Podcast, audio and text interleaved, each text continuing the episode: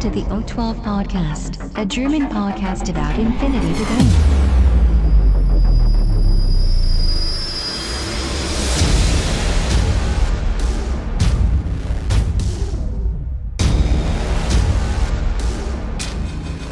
Accessing data.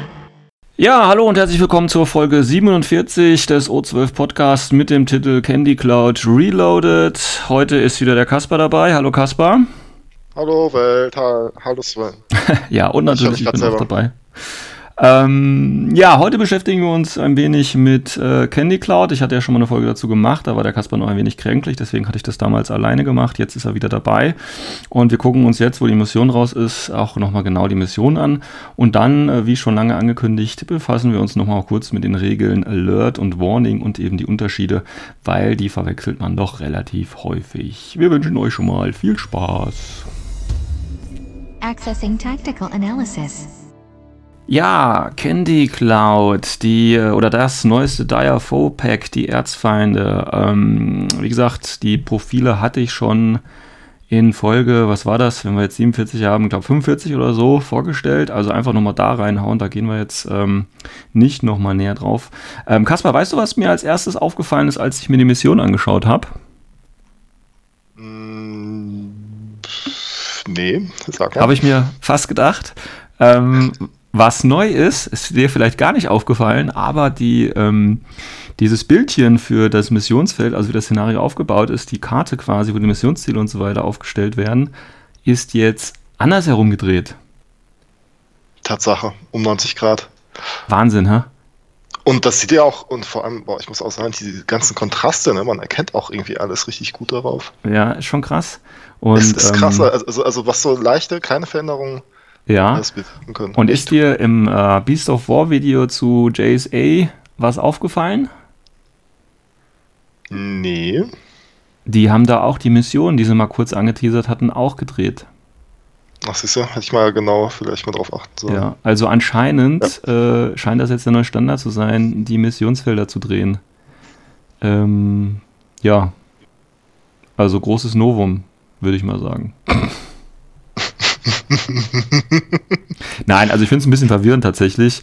Ähm, also die Farbe, Farbgebung und so weiter ist natürlich jetzt ein bisschen was deutlicher zu machen, aber dass man das so dreht, finde ich persönlich irgendwie verwirrender, als von oben nach unten das zu lesen. Jetzt muss ich von links nach rechts und so, das ist... Äh, Genau, weil, weil du bist ja auch, also man spielt ja auch von oben nach unten. Ne? Also Ja, ja, du genau. Tisch stehst, dann, ja, genau. Vielleicht ist es für die Orga zum Tisch aufbauen irgendwie einfacher. Das äh, muss ich da nochmal testen. Aber Also, also ich, ich muss sagen, mir gefällt das so besser. Also jetzt, wo du mich darauf aufmerksam gemacht hast, sage ich jetzt einfach mal, mir gefällt das so besser. okay, gut. Ja, also mir gefallen die Farben auch besser. Das ist nicht die Frage. Aber ja, das, das auf jeden Fall. Nee, nee, auch, auch dass es um 90 Grad ge gedreht ist, gefällt na mir. gut, wir werden sehen, ob sich das in der Zukunft bewährt oder nur ein äh, Schnappschuss ist quasi. Gut. Ähm, Candy Cloud. Ja, ähm, Candy Cloud, kurzer Missionshintergrund. Ähm, ich hatte es ja schon mal gesagt, es geht darum, dass im Prinzip dieser Maya Star Candy Double, äh, die ja auch so ein, äh, äh, eigentlich, also wie gesagt, ein Maya Star ist, aber eben auch so ein, äh, ja, Detektiv, Investigator, äh, also so verschiedene Sachen im, im, in der Maya, äh, in der Human Sphere aufdeckt, hat jetzt auf Dawn ähm, da gab es ja vor einiger Zeit äh, diesen äh, Onyx Combined Army Angriff, sage ich jetzt einfach mal. Und da gab es auch dieses Mission Pack Dark Mist dazu. Ja, kannst du dich daran erinnern? Weißt du, welches das ist? Mm, war das nicht die 5? Die 5? Ja, gut, ich wollte jetzt eher wissen, wer dabei ist. Ich weiß so. nicht, welche Nummer das ist, aber.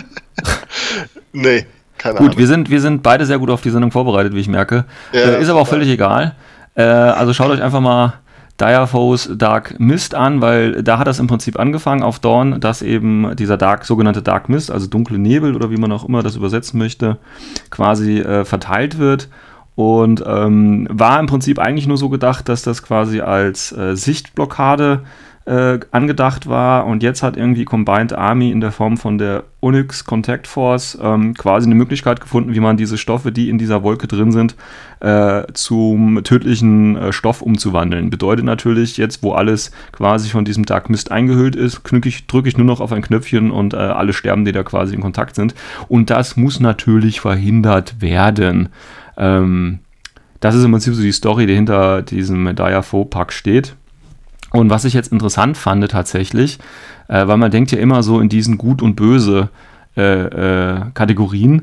Und als die Missionsbeschreibung noch nicht draußen war, habe ich halt dann angenommen, okay, das ist halt Onyx Force gegen Ariadna und Ariadna versucht natürlich äh, Candy Double zu retten, ja. Ähm, tatsächlich wollen die die aber ja gar nicht retten, sondern die wollen ja, also Onyx will natürlich verhindern, dass quasi ähm, dieses Geheimnis rauskommt, das ist klar, aber Ariadna möchte das ja genauso verhindern auch. Also die wollen ja auch nicht, dass unbedingt dieses Gefahrenpotenzial in die Welt hinaus äh, posaunt wird. Und deswegen, selbst wenn Ariadna in dieser Mission äh, gewinnen würde, wenn man das im narrativen Modus spielt, ähm, würden sie wahrscheinlich trotzdem äh, Candy Double erstmal ein bisschen äh, verschließen oder unter Verschluss halten, damit die nicht äh, dieses Gefahrenpotenzial quasi äh, in irgendeiner ihrer Sendungen verwurstet. Also auch hier, dieses Schwarz-Weiß-Denken ist gar nicht so, wie man das eigentlich immer denkt. Das fand ich jetzt nochmal so eine ganz interessante Sache, die mir selber aufgefallen ist beim Lesen der Mission. Hast du mal kurz nachgeguckt, wer bei äh, Dire Foes Dark Mist dabei ist? Äh, nee, jetzt gerade okay. nicht. Hätte ich das machen sollen? Äh, ich dachte, du hättest das jetzt gemacht als, äh, so, ja, ähm, als, als prominenter Sidekick oder so. Äh. oh, Dark ja. Mist. Das hört sich nach Recherche an. Während du recherchierst, gehe ich einfach mal ein bisschen durch, ja? Ja, ja, mach, mach du mal. Alles klar. Ah, Gut. Paket 3. So, ich hab's. Ja, und, und wer ist es? Äh, ähm, ähm, ähm, Yuriko Oda. Habe ich mir doch gedacht. Und Isobel McGregor. Also, also auch Ariadna ja. gegen Jujing. Wobei jetzt natürlich äh, interessant wäre, warum äh, Jujing dabei ist. Haben die das vielleicht verursacht, den Dark Mist, und gar nicht die Combined Army? Das kann natürlich sein. Ähm, interessant übrigens, das ist ein guter Anknüpfungspunkt noch auf die letzten Folgen, weil das haben wir ja tatsächlich überhaupt nicht gesagt. Ähm, aber im JSA-Book, ja, man erinnert sich an die letzten beiden Folgen, ähm, gibt es natürlich auch neben den Non-Aligned Armies, ist es natürlich auch bekannt, ähm, werden alle äh, Dire Foes nochmal rauskommen.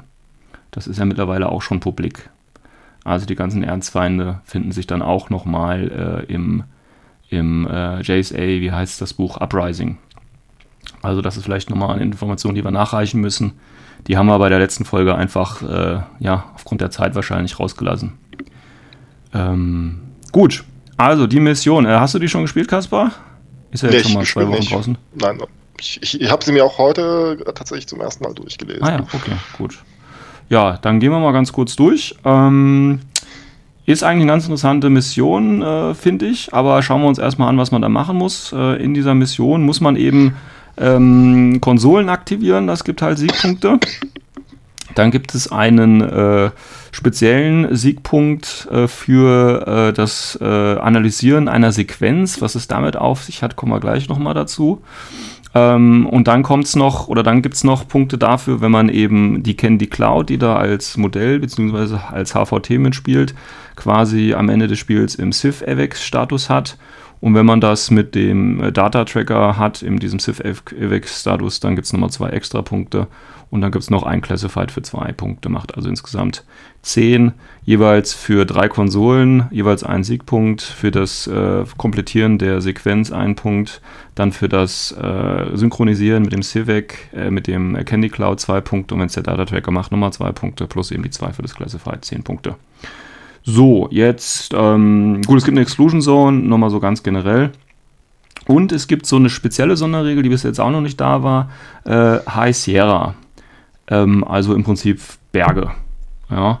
Und hier hat Corvus Belli was ganz Interessantes gemacht. Also wir kennen das ja mit diesen ganzen bisher eher vernachlässigten Fähigkeiten zum Thema Gelände. Ja, also wir haben ja Zero G und, und Mountain Terrain und was weiß ich nicht alles. Also diese ganzen Fähigkeiten, für die man Punkte bezahlt, die aber eigentlich äh, im Endeffekt nie was gebracht haben. Ähm, da haben die das jetzt hier so gemacht, dass äh, es Boni gibt, sage ich mal. Nämlich alle, die äh, Mountain Terrain haben oder Multiterrain, bekommen ein Inch extra auf ihren ersten Bewegungswert. Aber alle, allerdings alle anderen bekommen keinen Nachteil, die das nicht haben. Und das finde ich gut. Also, dass die äh, diese passiven Fähigkeiten einfach so verwerten, dass man einen kleinen Bonus kriegt und der andere halt, oder die anderen halt keinen Nachteil. Ich finde, das ist sehr gut. Und das bezieht sich halt auf alle ähm, Common Skills Bewegung. Also ich glaube, so spezielle Skills würden damit eben nicht zählen. Glaubst du, ähm, dass es einfach mal ein Testlauf ist, um zu schauen, wie, da, wie solche ähm, tischweiten Geländeregelungen ankommen bei den Leuten? Mm, ja, das Problem ist ja. Ja, also ich denke schon, das ist immer so. Ich denke, Corpus Belly hat mittlerweile so den Dreh raus, dass die immer wieder so Sachen einstreuen, die dann häufig getestet werden. Das Problem ist halt, wie wertet man das aus, ne? Ähm, ja, das stimmt. Also man, man, kann ja das Feedback auswerten, was im Forum ankommt, aber das ist ja auch wirklich nur so ein, ein kleiner Teil. Also, aber was anderes hat man ja auch nicht. Ne? Ja gut, wenn du jetzt zum Beispiel ähm, ne, bei den Armeen, wie gesagt, wir hatten letzte Folge bei den Japanern, was rausgefallen ist, da sind ja irgendwie nur so diese 5% äh, oder die nur von 5% aller japanischen oder Jujing-Spieler genutzt werden, ja. Ähm, das kannst du ja statistisch durch ITS auswerten. Also da hast du ja quasi eine, eine Zahl, die du ja, angeben kannst. Genau. Aber wenn sich dann so 10 bis 20 Leute im Forum melden und sagen, ja, ist gut, weiß ich nicht, wie aussagekräftig das tatsächlich dann ist und ob die da wirklich sich äh, von beeinflussen lassen tatsächlich. An, ähm, andererseits ja. die, die Druse-Profile, die hat man ja auch getestet mit dem äh, Release der äh, Outrage-Box. Genau, aber wenn du dir das nochmal anguckst, da gab es im Prinzip keine Veränderung. Also zu dem, wie es in der Outrage-Box ist, beziehungsweise in dem Missionsbooklet und äh, wie es jetzt ist. Bedeutet. Die hatten die, hatten die Druse nicht äh, trotzdem Fatality und das geänderte Profil bekommen mit den zusätzlichen Optionen? Ja, gut, also so, so Kleinigkeiten sage ich jetzt mal, aber okay. jetzt nichts Großes. Äh, deswegen gehe ich davon aus, dass bevor die äh, solche Sachen reinschreiben, ist genauso wie mit der ähm, Swaleheimer-Liste im Prinzip, ja. Das sind genau schon Sachen, die die, die die sich nicht in so einer Nacht oder einer Woche überlegt haben, sondern das sind schon Sachen, die schon länger irgendwie im, im, ja, im Testzustand sind und intern quasi getestet werden. Und das ist jetzt im Prinzip einfach nur noch da, um so ein bisschen Feinschliff reinzubringen. Und ich denke auch, dass sowas wie High Sierra äh, schon lange bei denen irgendwo rumspukt und äh, dementsprechend jetzt nochmal so angesetzt werden soll, um das, ob das jetzt ein Inch äh, Bonusbewegung ist oder zwei Inch oder oder, ja, ich denke, das sind so Kleinigkeiten, die sich später äh, dann vielleicht nochmal äh, klären. Aber ich denke schon, dass die da auch ein bisschen Feedback natürlich haben wollen, sonst würden sie das ja nicht äh, raushauen. Ja, ähm, das also zu den Sonderregeln hier. Dann gibt es halt, wie gesagt, diese Konsolen, die man äh, mit seinen Spezialisten natürlich übernehmen muss. Ähm, es gibt insgesamt äh, vier Konsolen, die jeweils in der äh, Spielfeldmitte, also in diesen vier Vierteln, ähm, postiert werden sollen. Da muss man dann hin und äh, das können halt Spezialisten machen, zählt als Attacke und so weiter. Ähm, man darf maximal drei von den Dingern aktivieren und ähm, man kriegt einen plus drei VIP-Roll. Ja, und es kann jederzeit von wem anders, also der andere Spieler kann die auch jederzeit übernehmen und die zählen dann immer noch für einen selber aktiviert. So, bis dahin eigentlich noch alles ganz einfach und Standardkost, würde ich mal sagen. Und dann kommt es jetzt um mit dieser Analysesequenz, für die es ja effektiv tatsächlich nur ähm, einen Siegpunkt gibt, ähm, was aber irgendwie richtig kompliziert ist. Also es ist folgendermaßen. Man geht halt zur ersten ähm, Konsole aus, äh, hin und äh, an dieser Konsole macht man im Prinzip, oder wenn man die erste Konsole dann äh, quasi geschafft hat, damit ähm, kann man gleichzeitig auf die gesamte Sequenz würfeln. Da gibt es so eine kleine Tabelle und je nach, da muss man auf den W20 würfeln ähm, und je nachdem, ähm, was man da würfelt, ist halt eine der anderen vier oder der anderen drei, man hat ja schon eine, quasi das nächste Ziel. Also das nächste Ziel, die nächste Konsole, die man zwingend bearbeiten muss, sage ich mal, ähm, wird zufällig gewählt. Das kann natürlich jetzt gut oder schlecht sein. Ähm, meistens sind ja so Missionen mit so einem Zufallsfaktor. Wir erinnern uns an die eine Mission, ähm, ich weiß den Titel gerade oder den Namen nicht, wo du vier Viertel halten musst, ne? Und du kriegst dann irgendwie äh, Sonderpunkte, wenn du in dem bist, was du zufällig dann äh, auswürfelst. Und wenn du das auswürfelst, was natürlich bei dem Gegner auf der Seite liegt, hast du es natürlich schwieriger, als wenn du das auswürfelst, was vor dir liegt. Weißt du, welche Mission ich äh, meine? Ja, ja. Ähm, aber du weißt auch den gerade den Namen nicht. Ich weiß den Namen tatsächlich nicht, aber ich weiß, welche Mission du meinst. Ist die nicht mit dieser, mit dem aktuellen ITS-Dokument auch rausgeflogen? Das kann natürlich sein, dass äh, da, ja, ja, wahrscheinlich, weil sie halt eben so zufällig war, ja. Ich habe, ich weiß noch, ich habe die einmal gespielt und ich. Ja, ich auch. Hatte ich, ja, genau. Ich hatte, aber ich fand es nicht spaßig. Ne? Also es hat halt uns beiden tatsächlich auch keinen Spaß gemacht. Aber. Ja, ist halt, ist dann auch so zu viel, oder ist zu, zu glücksab Glück, glücksabhängig, weil wenn der Gegner dann eben würfelt und das ist in seiner Zone direkt, dann muss er nur kurz reinlaufen und hat das Ding. Und äh, du musst halt quasi übers komplette Feld laufen. Dann, das ist halt. War das nicht irgendwie so eine, so eine 5-Antennen-Mission? Das kann auch sein. Ich, äh, Irgendwie ist auch egal. Ist auch egal, wenn sie, wenn sie eh rausgeflogen ist, muss es ja uns nicht weiter interessieren. Ähm, aber ich denke, das könnte tatsächlich ein Grund sein, warum die Mission eben nicht so toll ist. Ähm, und hier ist es halt meiner Ansicht nach wieder ein bisschen ähnlich. Ähm, natürlich kann man auf eine gewisse Art und Weise beeinflussen, welche Konsolen drankommen, weil du kannst ja rein theoretisch die erste Konsole, die du nimmst, kann ja auch die sein, die quasi im, äh, in der Spielfeldhälfte deines Gegenübers liegt. Weil damit schließt du ja oder damit erhöhst du ja die Wahrscheinlichkeit, dass deine nächste Konsole bei dir ist, weil ja du schon eine auf der Seite des Gegners quasi äh, ausgeschaltet hast. Und wenn du dann würfelst, hast du ja nur noch eine auf der Seite des Gegners und zwei auf deiner Seite. Verstehst du, wie ich meine? Jo. Ja, genau. also dann hast du natürlich die Möglichkeit, da so ein bisschen zu manipulieren, aber das schließt es natürlich nicht vollständig aus. Es kann natürlich trotzdem immer noch die andere Konsole dann in der Spielfeldseite des Gegenübers sein. Also von daher, ja, ist halt ein bisschen zufällig äh, wieder hier. Und ähm, ja, also wird dann eben ausgewürfelt, welche Konsolen man äh, eben als nächstes angehen muss. Und wenn man dann im Prinzip alle drei Konsolen, die man eben dann vorher durch dieses Verfahren bestimmt hat, äh, äh, eingenommen hat, dann kriegt man halt quasi diesen einen extra Punkt. Ähm, auf der einen Seite finde ich natürlich gut, dass es nur einen Objective Point dafür gibt, weil, wie gesagt, es ist halt zufällig und von daher vielleicht nicht unbedingt planbar. Auf der anderen Seite ist es halt viel Arbeit und dafür dann nur ein Punkt, wenn man es dann wirklich geschafft hat zu bekommen, ist auch irgendwie doof. Also von daher, naja, hält sich so ein bisschen die Waage, finde ich. Ähm, ja, also wie gesagt, gibt einen Punkt. Und ähm, dann gibt es natürlich noch äh, auf der Map selber, was ich eigentlich eine ganz interessante Idee finde, gibt es zwei Minen, die zu Beginn des Spiels tatsächlich schon in der Spielfeldmitte liegen. Also in der Mitte wird, äh, in der Spielfeldmitte, auf der Spielfeldmitte wird äh, Candy Double als Figur eben platziert und äh, dann äh, 12 Zoll auch auf der Mittellinie vom Spielfeldrand entfernt jeweils von jeder Seite noch eine Mine aufgestellt. Ähm, ja, so als Speedbump, denke ich mal ganz einfach. Ne? Ich meine, macht glaube ich nicht so viel aus, ob da eine Mine liegt oder nicht, oder? Ich meine, es sei denn, du spielst natürlich gegen äh, Armeen. Ach nee, das geht ja nicht, in der Exclusion Zone. Sonst hätte ich gesagt, okay, wenn jetzt eh viele infiltrierende Minenleger hast oder so, dann kannst du ziemlich viel zubauen. Aber durch die Exclusion Zone ist das, denke ich, äh, ja, ein Gimmick. Absolut, ja. Aber äh, spielentscheidend oder irgendwie groß beeinflussend, äh, glaube ich gar nicht. Ja. Wobei ich diese Idee mit den, mit den Minen, die bereits auf dem Spielfeld sind, gar nicht mal so schlecht finde, muss ich ganz ehrlich sagen.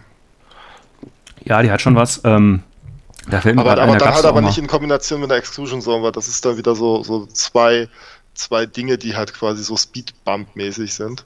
Ja, also. Und ähm, da, da fände ich auch irgendwie eins von beiden besser. Ähm, Gab es da nicht auch mal eine Mission? Ich weiß gerade gar nicht mehr, ob das jetzt irgendeine Outrage-Mission war oder keine Ahnung was. Da musste man doch, glaube ich, auch. Ah, nee, das war eine. Ah ja, es war eine, eine Wotan-Mission. Da gab es auch diese Wotan-Mission mit den vier Drohnen. Kannst du dich daran erinnern? Nein. Auch nicht. Sehr gut.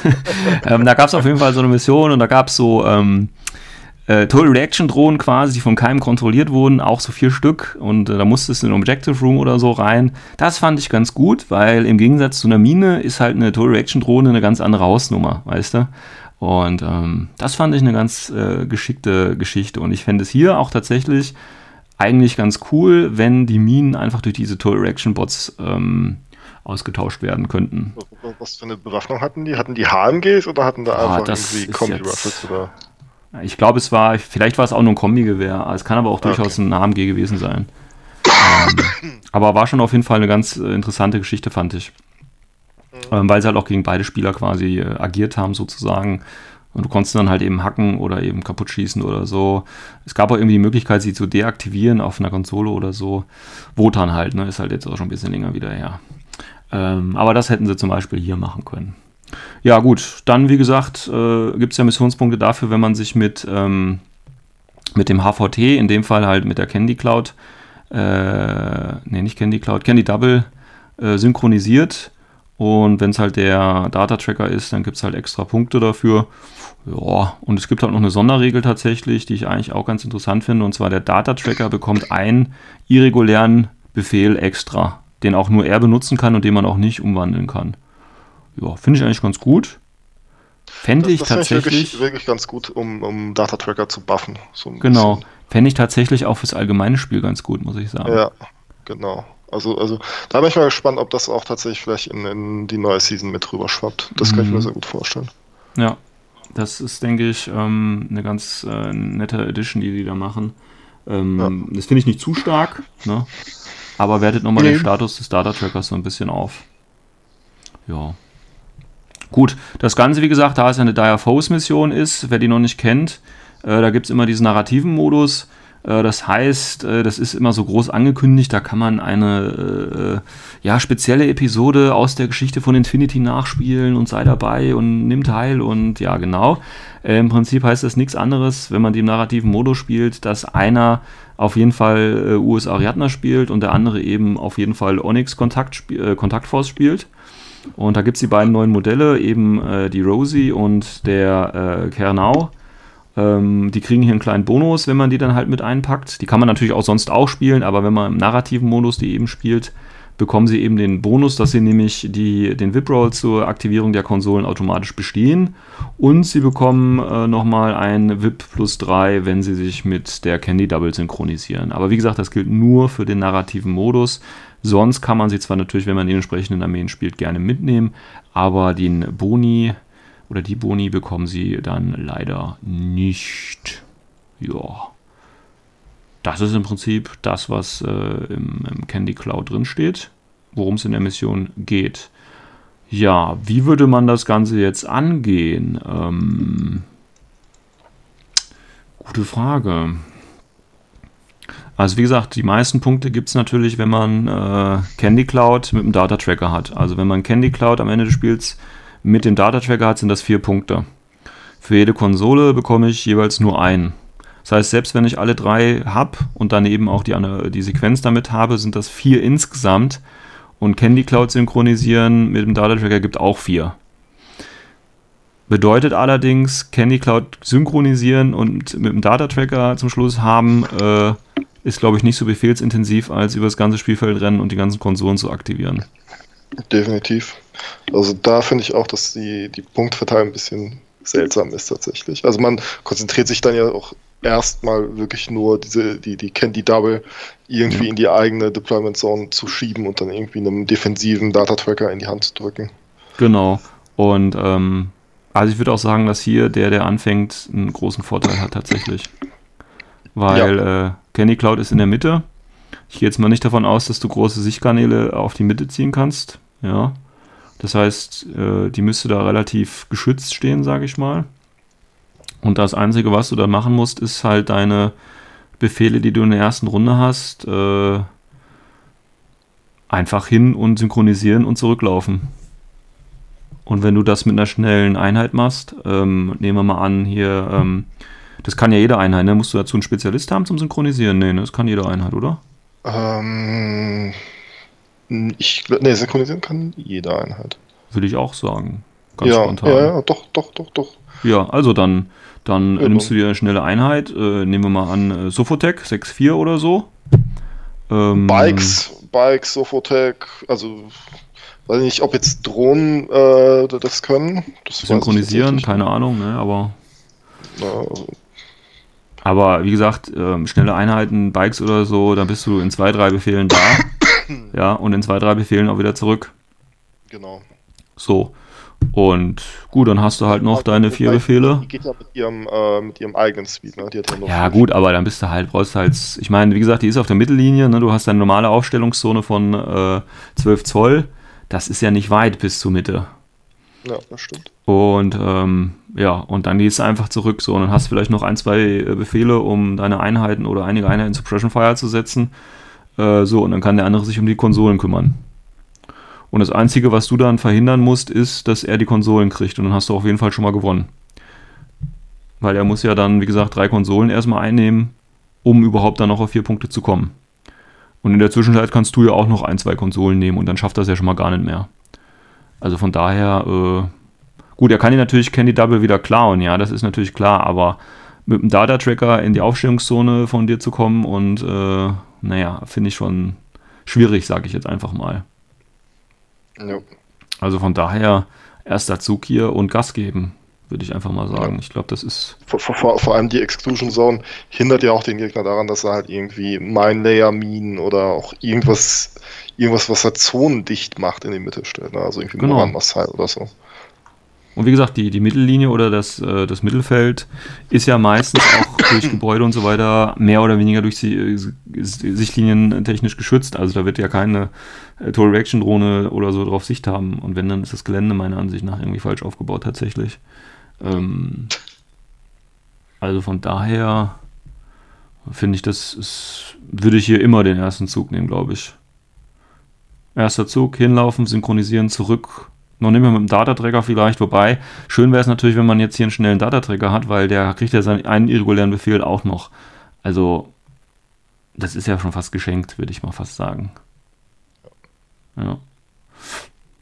Ja. Und dann halt irgendwie die eigene Aufstellungszone dicht machen, noch ein, zwei, wahrscheinlich die eigenen, die vorne sind, oder wenigstens eine der Konsolen dann übernehmen. Dann hat man fünf Siegpunkte und der Gegner kann dann maximal nur noch vier machen. Dann hat man Gut, mit dem Classified natürlich ist natürlich noch ein bisschen ähm, Varianz drin, aber man kann da sehr, relativ äh, stark, sage ich mal, starten.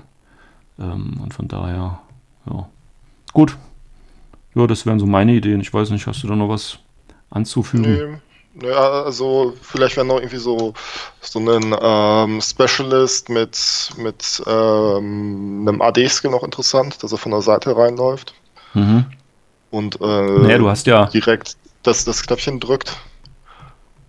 Und dann eben die Konsolen, ja, aber das, das Problem ist halt, äh, du hast ja nur deine, äh, du kannst ja nur in diesen 8 Zoll Streifen reinlaufen, ne? Ja, ja, genau, ne? Aber das, das wird ja reichen, ne? Also dass man da halt dann an eine Konsole rankommt und dann darauf hofft, dass man irgendwie die eigene Konsole da irgendwie günstig zugeworfen bekommt.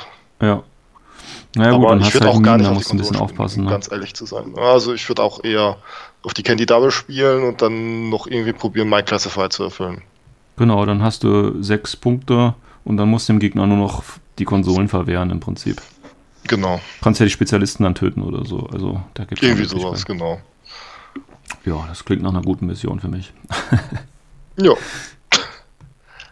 Gut, ja, das ist äh, Candy Cloud. Wie gesagt, Hintergrundprofile sind schon besprochen worden. Ähm, da hat sich jetzt auch nichts mehr groß geändert. Von daher, ähm, die Box, die Modelle sind, denke ich, ganz nett anzusehen. Und von daher wieder ein schönes, nettes Pack. Wobei, ehrlich gesagt, ähm, wenn du mal so generell über die äh, Diaphos nachdenkst, hm, weiß ich nicht. Ich bin von der Idee nicht ganz überzeugt, muss ich ehrlich sagen, von den Diaphos. Mit diesen narrativen Missionspacks. Ja gut, das Narrative ich, interessiert mich ja eh Ich finde also, da kommt das Narrative erstens zu kurz. Ja. Und ähm, das beißt sich auch wirklich mit den tollen Missionen aus den ITS-Dokumenten. Ne? Also das, ja. das, muss man schon sagen. Ja, aber ich finde auch die, die ähm, Idee, sage ich mal, jetzt namhafte, äh, namhafte leichte Infanterie ist es ja meistens tatsächlich, in den ähm, Missionsboxen da zu verwerten und so neue Profile ins Spiel zu bringen, hm, weiß ich nicht. Ähm, da sollen sie lieber ja. die Modelle noch fertig machen, die noch überall fehlen oder so. Also ich bin da jetzt nicht ja. so der Freund von, muss ich ehrlich gestehen.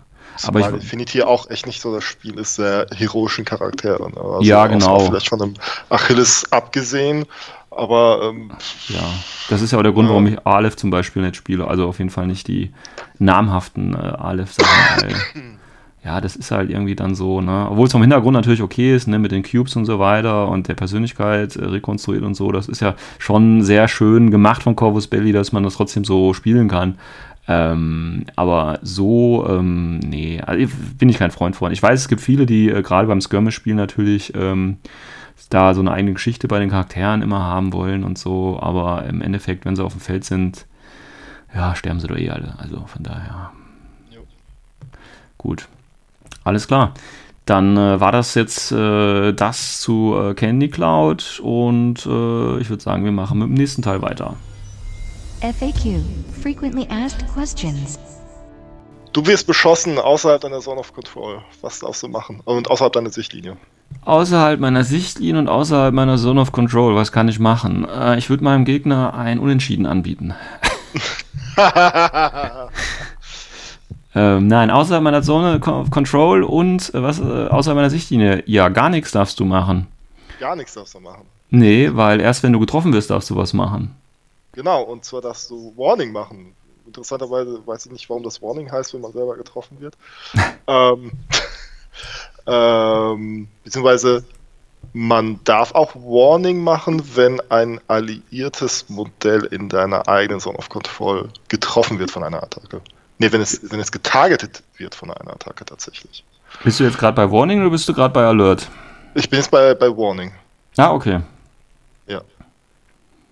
Und, für, und die, die, die Bedingung für Warning, ne, man, man merkt ja jetzt schon, wie verwirrend diese Regeln zwischen diesen beiden kleinen. Zum, zumal, zumal man muss auch bedenken, dass das keine Aro ist. Ja, also irgendwelche Minen und so weiter werden dadurch nicht ausgelöst. Ähm, wie, das ist keine Aro, das ist so ein Skill. Es ist keine Aro, nein, es ist einfach, es ist einfach irgendwie ein Effekt. Ne? Also Okay. so wie eine Mine zündet. Ne? Eine Mine zündet ja, ist ja auch keine Aro. Okay.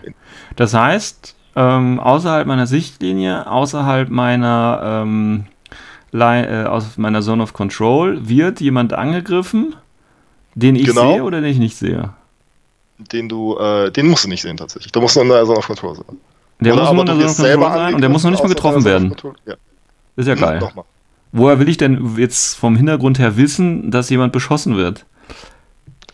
Tja, das ist eine gute Frage. Das ist eine gute Frage, ne? Also ich weiß nicht, dass da irgendwer ist, oder aber ich weiß, dass mein Freund, der quasi äh, 20 Meter von mir entfernt auf der anderen Seite des Hauses steht, beschossen wird. Das weiß Genau. ich durch. Und er wird noch Äh, nicht mal getroffen, sondern er wird nur beschossen. ja, ja, er wird nur beschossen. Ähm, Ich Genau. meine, bei den, bei den Tor, durch die Pheromonen und so, ne, dann fängt der andere an zu schwitzen, das rieche ich natürlich, das wäre mir klar. Ähm, aber bei allen anderen Völkern komisch. Komisch, definitiv. Er hat auf jeden Fall ähm, nach der, nach der Order Conclusion darf man sich dann drehen, um, die, äh, um eine Line of Fire zum Angreifer zu bekommen. Wer, der das Warning gemacht hat, Der, der, der, das, äh, der vom Warning betroffen ist. Ne? Also entweder derjenige, der beschossen wird, oder aber derjenige, der, also und, oder, ne? also das können ja auch beide sein, ähm, der, der quasi in der Zone of Control von demjenigen steht, der beschossen wird. Okay. Um es halt noch, noch die Verwirrung noch weiter hochzuhalten. Ja, das hört sich genauso auch an, ja. Gut, äh, ja, ich hoffe, das hat jetzt jeder verstanden. Großartig. Ähm, bitte? Ja, nichts, ich habe einfach nur großartig gesagt. Ich finde es Ja, gut. sehr witzig. Im, Im Gegensatz, haben die, gibt es dazu ein Beispiel zufälligerweise? Ähm, ein gutes Beispiel war, wäre zum Beispiel unser letztes Spiel auf dem Turnier. Als ich meinen Fidei enttarnt habe und Mhm. er auf einen deiner Auxilia geschossen hat. Mhm. Und der war außerhalb der Zone of Control und äh, er wurde getroffen, hat aber gerüstet und dann durfte er sich am Ende des Befehls durfte er sich ja umdrehen. Ja gut, aber das ist ja nicht, weil er durch, den, durch das Warning. Ach so, nee, das ist richtig. Das Aber ist ja wenn halt durch- neben dem Auxilia ein anderer Auxilia gestanden hätte oder hinter ihm, der Ja. halt ähm, der quasi in der Zone of Control von dem Auxilia gewesen wäre, der hätte Okay. sich auch umdrehen dürfen. Okay, ähm, wenn wir das jetzt mal mit Alert vergleichen, ne? Ähm, Ja, weißt, also, um, um jetzt die Verwirrung noch größer zu machen. genau, weißt du eigentlich die deutschen Übersetzungen für unsere äh, deutschsprachigen Zuhörer? Ich würde jetzt mal sagen, Alert ist alarmieren, ne? Warning, warnen. Warnen, ja, ist das Ja. warnen? Würde ich jetzt einfach mal so vermuten. Also kommen wir mal zum, zum Alarmieren. Äh, alarmieren, dazu brauche ich tatsächlich, kann ich als Aro machen und ich muss natürlich ähm, eine Sichtlinie haben. Also im Gegensatz zu Warning brauche ich bei äh, Alert eine Sichtlinie. Ähm, und wenn ich eben dieses Alarmieren ausstoße, das heißt, ich gebe quasi meine Aro aus und alarmiere und wenn ich das dann eben mache, dürfen äh, jegliche meiner alliierten Figuren ein Change Facing ansagen. Auch wenn sie außerhalb oder auch wenn sie nicht innerhalb meiner Zone of Control sind und auch wenn sie keine, Aus, keine Sichtlinie zum, äh, zu diesem feindlichen Modell quasi haben. Ja. Eigentlich ganz einfach, oder? Warum sollte man das machen? Ähm, weil zum Beispiel ein ähm, weil man ähm, weil ein Gegnerschnittmodell zum Beispiel eine schlechte, ein schlechtes Reichweitenband zu einem hat. Und Okay. man und es aber in der Nähe von einem anderen Modell steht, was halt äh, gleich von einer Boarding Shotgun erwischt wird, wenn es sich nicht umdreht. Also was ja irgendwie Okay. sowas zum Beispiel. Also ich denke mal, ähm, es geht auch darum, um irgendwo Folgeschäden zu verhindern, ne? Ja. Ähm, weil, wenn ich ja dieses Alert mache, dann verzichte ich ja quasi auf eine andere Aro. Also nehmen wir mal an, ich, ein Luftlander kommt runter und meine Figur sieht ihn eben, dann habe ich ja die Möglichkeit, okay, ich kann jetzt auf ihn schießen, hoffen, dass er stirbt. Na, von mir ist auch gerne vergleichend, wenn er schon äh, Feuer gekommen ist oder so. Oder ich gebe halt einen Alert aus, da muss ich halt auch nicht würfeln, ne? ist ja auch kein vergleichender Wurf dann oder so. Und damit dürfen sich oder dürften sich dann alle, äh, dürften dann alle anderen ein Change Facing ansagen und so eventuell quasi dann den weiteren Killing Spree von dem AD Trooper ähm, verhindern. Ähm, aber ehrlich gesagt, würde ich doch immer schießen. Oder? Eigentlich schon. ne? Also auch vor allem, wenn er runterkommt und gehen wir mal wirklich von dem Fall aus, das sind vier Lieder mit einer Rifle BS 11 oder Ja. 10. Ne? Und er ist sogar in einer schlechten Reichweite. Das heißt, er schießt auf die 7 oder auf die 8. Boah, Ganz ehrlich, selbst da würde ich eher die Chance nehmen und probieren, ihn zu erwischen. Ja. Ähm, zumal ja der, ähm, das Alert ist ja nicht prinzipiell, dass sie die sich einfach umdrehen dürfen, sondern du hast ja nur äh, die Möglichkeit für alle anderen Figuren ein Change Facing anzusagen. Aber da wissen wir ja auch, da musst du ja auch nochmal würfeln. Also, Und zwar vor allem mit pH-3, was ja auch genau, weil du auch keine Sichtlinie hast, ne? in der, in der, äh, im Rücken auftaucht. Und äh, da musst du halt ehrlich, da musst du also nochmal würfeln und das kann dir vergeigen und dann ist im Prinzip vielleicht die Figur tot, weil du ja mit einem Alert reagiert hast, also nichts dagegen gemacht hast und die anderen Figuren konnten sich eventuell erst gar nicht umdrehen, also hast es im Prinzip verschwendet. Ähm, und auch gegen so eine, so eine dicke Einheit, also nehmen wir an, das kann ja auch ein Tag sein oder so, auch hier, wenn du da einen Alert sagst, weil du dir denkst, okay, ich werde jetzt sowieso sterben, besser, wenn meine anderen noch eine Aro irgendwo haben, äh, ehrlich gesagt, wenn da ein Tag um die Ecke kommt, ist es, glaube ich, egal, ob ich eine Aura habe oder nicht. Also dann versuche ich doch lieber drauf zu schießen und einen Crit irgendwie zu kriegen. Also ich weiß nicht. Oder ein Engage zu machen, also wenn er Ja, ja. da steht. Aber äh, also ich glaube, ich habe noch nie einen Alert gemacht. Tatsächlich. Also Warning, ja, Alert, boah, ich glaube einmal tatsächlich. Da hatte ich wirklich diesen Fall gehabt, dass da irgendwie so ein Domaru äh, mit Chain Rifle kam. Der wurde irgendwie von einem Walker oder so gesehen und der Walker hat dann Alert gemacht, damit äh, der Typ, der hinter der Kiste steht, sich noch umdrehen kann, damit der äh, dann in der nächsten Order äh, eine Aro kriegt. Hm, Das ist wirklich das Einzige, was ich mal, also wo ich mich jetzt dran erinnern kann. Okay. Also sehr selten wird das eigentlich genutzt. Ja, genau. Ja. Gut. Ja, gut. Ähm, um das nochmal zusammenzufassen, also alarmieren oder alert, ich hoffe, das ist die deutsche Übersetzung alarmieren, ähm, ist einfach so, das heißt, ich verzichte quasi auf äh, meine Aro, die ich sonst hätte, wenn ich ein Modell äh, mir oder wenn ein Modell mir feindlich gegenübersteht, verzichte ich auf meine normale Aro und sage eben ein Alarmieren an und durch dieses Alarmieren dürfen sich alle anderen alliierten Einheiten meiner Armee umdrehen. Diese müssen nicht in meiner Sichtlinie sein und diese müssen auch nicht äh, in meiner Zone of Control sein. Das heißt, die können sich auf dem gesamten Spielfeld befinden und dürfen sich dann umdrehen bzw. ein Change Facing einfach äh, ausprobieren. Und Warning dagegen ist im Prinzip, wenn ähm, ein Verbündeter in meiner Zone of Control angegriffen worden ist. Das heißt nicht, dass er irgendwie getroffen worden sein muss, sondern tatsächlich mein Gegenüber hat einen Angriff angesagt. Dann dürfen alle anderen, also nicht das Modell, das angegriffen wird, das könnte ja zum Beispiel ein Alarmieren ansagen, sondern alle, die in der Zone of Control sind, dürfen eben als Aro auch ohne Sichtlinie ähm, quasi dieses Warning ausprobieren und die dürfen dann tatsächlich automatisch sich umdrehen.